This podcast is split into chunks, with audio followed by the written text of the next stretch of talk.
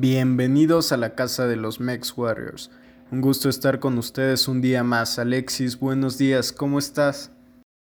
Un gusto acompañarlos en este espacio y retomar el box mexicano y su impacto a nivel internacional. He estado bien. ¿Y tú qué tal, Axel? Igualmente bastante bien. Y bueno, Enrique, sabemos que estamos en nuevas etapas, deportivas principalmente, y más adelante les hablaremos de cómo México y sus boxeadores empiezan a ser protagonistas en el mundo. Sin más, doy la bienvenida a nuestros oyentes. Nosotros somos Mex Warriors.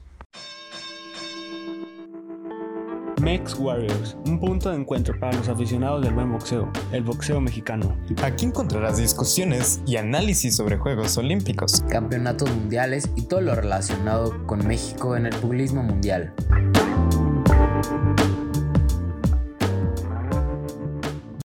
Y como bien han comentado mis compañeros, el tema de hoy será las rivalidades y promesas juveniles en el boxeo mexicano. Para ello creo que has olvidado a alguien, Enrique. Oh, claro. Recibamos con entusiasmo una vez más a Alberto Santos, un amigo y especialista del pugilismo internacional. ¿Cómo estás? Estamos muy felices de tenerte nuevamente en este espacio. Mm, buenos días, Mex Warriors. Estoy feliz y entusiasmado de estar aquí. No, gracias a ti por aceptar esta invitación. Quisiera comenzar este espacio de discusión comentando que el boxeo internacional está viviendo un cambio generacional, donde los juveniles menores de 25 años han comenzado a forjarse como promesas mundiales.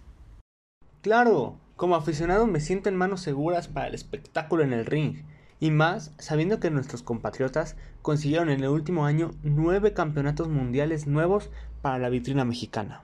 Hay dos nombres que quisiera mencionar, Emanuel Navarrete y Julio César Martínez, ambos con 26 años de edad, conquistando una segunda división en tan solo un año y defendiendo un campeonato mundial en tres peleas respectivamente.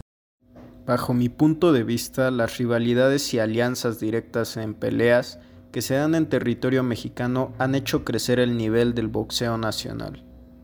Un ejemplo es Ryan García, este joven mexicano criado en California, Estados Unidos, forma parte del famoso y muy codiciado equipo Canelo.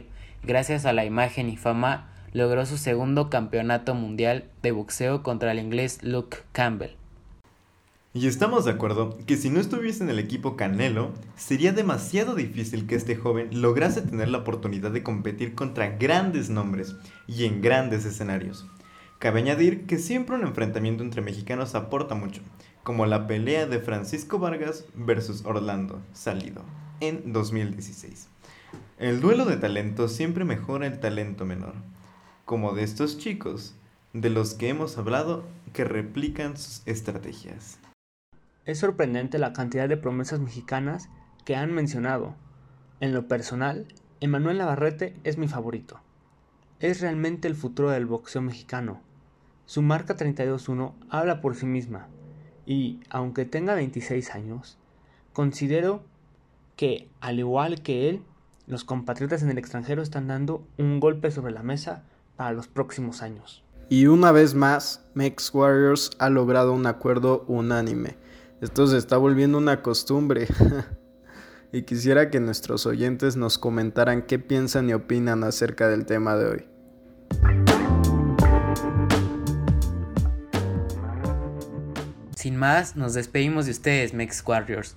No olviden participar y opinar en nuestro Instagram mex.warriors-bajo.